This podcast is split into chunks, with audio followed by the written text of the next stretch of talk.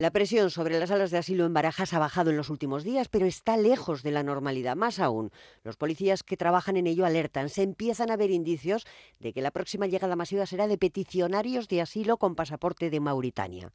Jacobo Rodríguez es portavoz del SUB, del Sindicato Unificado de Policía. Está cogiendo exactamente eh, los vuelos eh, de la misma forma que eh, lo estaban haciendo los senegaleses y antes de que se solicitara el visado de tránsito a los keniatas, los keniatas, de tal manera que en cuanto el Salvador les comience a solicitar esos requerimientos que les impidan coger esos vuelos, es muy probable que ya empiecen a quedarse aquí en Madrid. La crisis en Barajas, tras un aviso en verano, estalló en diciembre. Las salas de asilo de los aeropuertos acogen a quienes piden protección internacional tras aterrizar, un procedimiento acelerado en el que las autoridades responden en cuatro o cinco días, pero si se producen avalanchas se retrasan todos los trámites. A mediados de enero eran más de 450 los amontonados, 17 de ellos se dieron a la fuga sin que la policía pudiera evitarlo. Y es que esos sitios no están preparados para que eh, una persona esté encerrada o esté por lo menos detenida o retenida hasta que se le pueda deportar. El hacinamiento lleva condiciones insalubres. Cucaraches y chinches se hicieron fuertes. El 23 de enero Cruz Roja, la ONG que se ocupaba